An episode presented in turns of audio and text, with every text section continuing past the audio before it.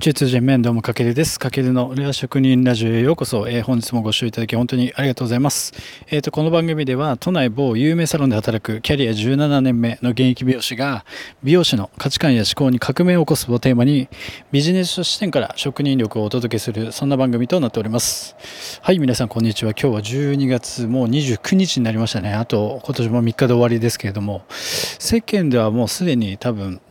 冬休みに突入されていて、まあ、結構ね、まあ、朝僕も、えーと、電車乗ってくるんですけどもやっぱ空いてましたね。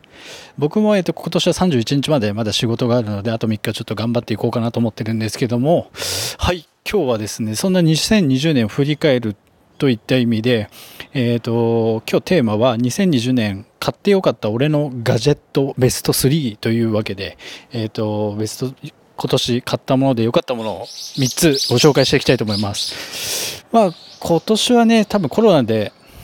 皆さんどんなアイテムとか購入してましたしましたかね。まあなんか洋服とかもね、あんま買わずに、今年はね、結構コロナでリモートワークとかで巣ごもり需要が増えた中で、やっぱりあんまりね、洋服とかよりかはなんかリモートワークの環境を整えるためのその関連のなんかアイテムとか買う方が多かったんじゃないかなと思っててまあそんなまあなんだろうな普段の消費もなんか変化があった1年だったと思います。まあで僕的にはあの職業柄的にコロナでもやっぱ対面のサービスで提供しているのでまああんまり変わらずにいろいろなもの買ったんですけども本で言うと、本当今年は200冊ぐらい、え、ー、と、買ってますね。えっ、ー、と、累計料金にするといくらぐらいだろうもう70万とか買ってるかもしれないです。ちょっとね、えっ、ー、と、買いすぎかなと自分でもちょっと反省してるんですけども、あとはね、あの、基本営業中動きやすい服装ということで、あの、スパッツ僕毎日履いてるんですけども、今年は7着ぐらい。買ったのと、あと何買ったっけ？あと、あれですね、メガネ、トム・フォードというブランドの黒縁のメガネ、まあ、ドア入ってないんですけども、ちょっとおしゃれメガネも購入したりとか、まあ、僕もね、今年振り返ったら結構いろいろなものを、えー、と買っています。で、まあ、その中でも今年買ってよかったこのガジェット、ガジェットっていうのは要は、まあ、機械というか、このテクノロジー系のアイテムベスト3をちょっとご紹介していきたいと思います。で、テクノロジーの進化でやっぱり様々な今ガジェットあって、すごい手の届きやすい値段でいろいろ革新的なアイテムが、えーと、日常でも楽しめるものが増えましたよね。で、そんな中で僕が買ったのは、まあもしかしたらこのベスト3という、あの、被ってる場合もあるかもしれないんですけども、その辺も踏まえてちょっと楽しんでいただけたらと思います。で、最後に、あの、来年2021年に、え、ー、と、狙ってる一つアイテムがあるので、それも最後にご紹介していこうかなと思いますので、よろしくお願いします。で基本的にあの僕自身が何か購入する時にいつも意識してるのは、まあ、いいものを身につけるっていうことなんですよね。でまあ例えば2つ商品があったとしてちょっと高い方ので高機能のものを買ってみるっていうのが、えー、といつも意識してて、まあ、自分の身の丈よりも少しクオリティの高いものを買うことによってなんだろうやっぱいいものを身につけることによってなんだろう生活の質が上がるというかでそれでさらに生活が便利になったりとか、まあ、あとはお客様との話題作りにもなるし、まあ、そんな感じで僕はなんか購入するときにそういうテーマを持ってます。はいというわけで、まあ、早速2020年買ってよかったガジェットベスト3ということでまず第3位は、えっ、ー、とシェアっていう海外のメーカーから出てるコンデンサーマイクですね。えっ、ー、と、これはですね、あの、スマホに直接させる高機能なマス、えー、とマイクになってます。で、なぜマイク買ってかっていうと、まあ、今年僕も音声メディアこういう感じで今配信してる、えっ、ー、と、音声メディアを始めたんですけれども、その時に購入したのがこのスマホ専用の、まあ、コンデンサーマイク。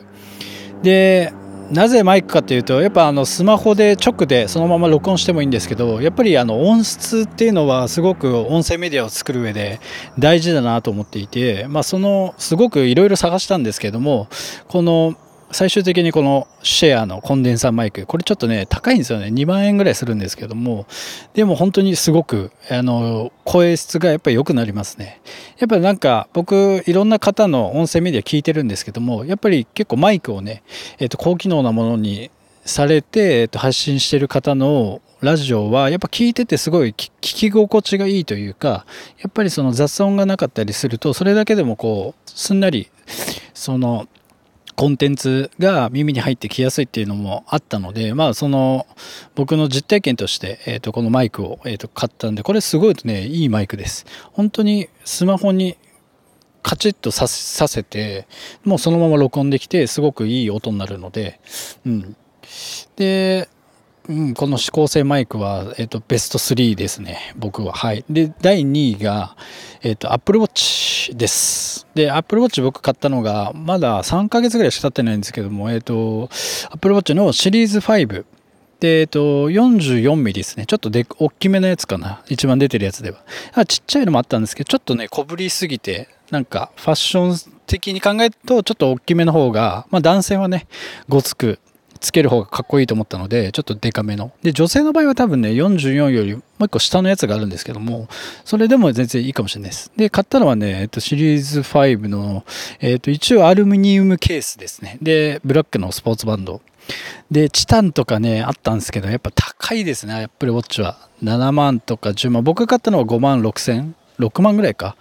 だったんですけど、まあめっちゃいいっすよね。で、今って結構、今年に入ってやっぱ多くの経営者の方とか、ビジネスパーソンさんが、まあ、昔からいい時計と言われるのはロレックスとかね、なんか、すごい代名詞というかね、って、だったのが、やっぱり今みんなアプローチに乗り換えてたりして、え、ー、と、そんな今年は状況だったのかなと。で、防水なんですよね、これ。で、寝る時も僕つけてて、あとタイマーをセットしておけば、え、ー、と、朝振動で起こしてくれるっていう。で、これがね、結構ね、音がなくてもこの振動で意外と起きれちゃうんで、すごく対応してます。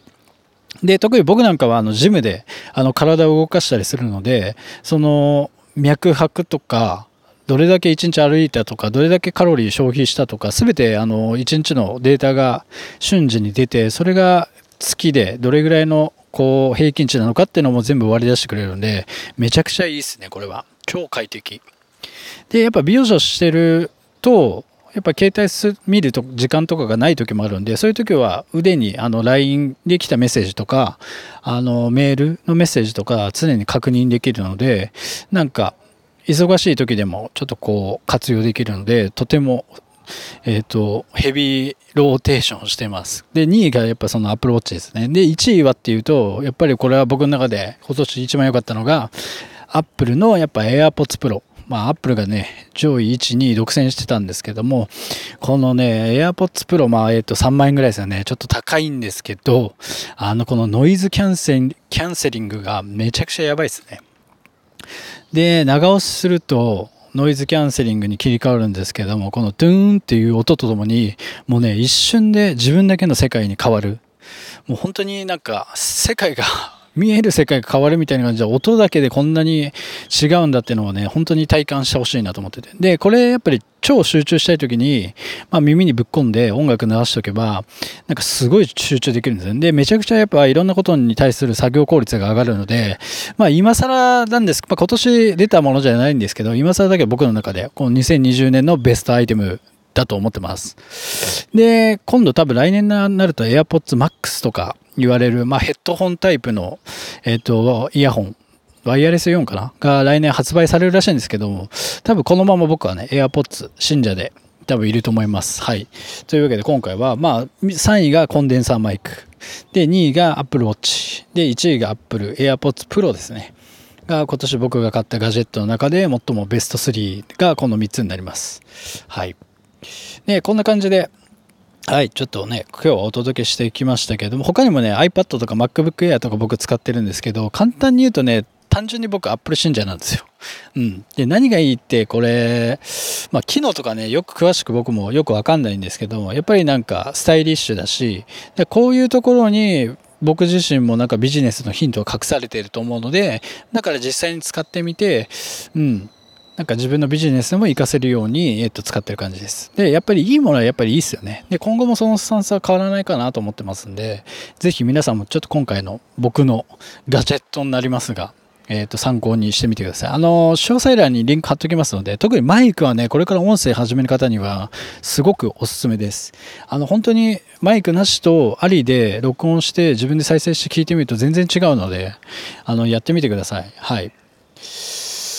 まあ、あとで、えっと、最後に、えっと、2021年僕が狙ってるのは、やっぱりまた、これもアップルなんですけど、AR グラスですね、やっぱり。これが、えっ、と、アップルから開発されて、えっ、と、発売される予定なんですけども、まあ、来年のでもね、年末とかもしくは2020年の頭になっちゃうかもしれないと言われていて、で、一応カメラはね、人押さえらしいんですよ。ただ、本当にね、このスマホ、例えば AR グラス使えば例えばどっか行った時に Google 道に迷った時とかね Google マップをそのままこう目で画面越しに表示してくれるからとかそういうのもなんか多分あると思うんであと音楽もその AR グラスのまま聴けたりとか結構ね革新的な内容だと思うんですよね。だからすごく楽しみにしてます。で2021年はね皆さんいろいろ狙ってるもんあると思うんですけどもその Apple の AR グラスは、えっ、ー、と、まあ、一つ注目しておいてもいいんじゃないかなと思いますので、ぜひ、あの、参考にしてみてください。はい。な感じで、まあ、今今年ね、僕だけじゃなくて、まあ、ガジェット限定ではなくて、あなたがもしね、今年買ったもので良かったベスト3があれば、ぜひ、あの、コメント欄とかで教えていただければ、あの、僕も気になるアイテムを参考に、まあ、それを2021年の,、まあ、あの購入候補にしたいと思いますので、ぜひお待ちしてます。はい、というわけで今回の内容が参考になりましたら、ぜひフォロー、コメント、いいねいただけると大変励みになりますので、よろしくお願いします。はい、というわけで今回以上になります。かけるでした。いちちゃいよいば。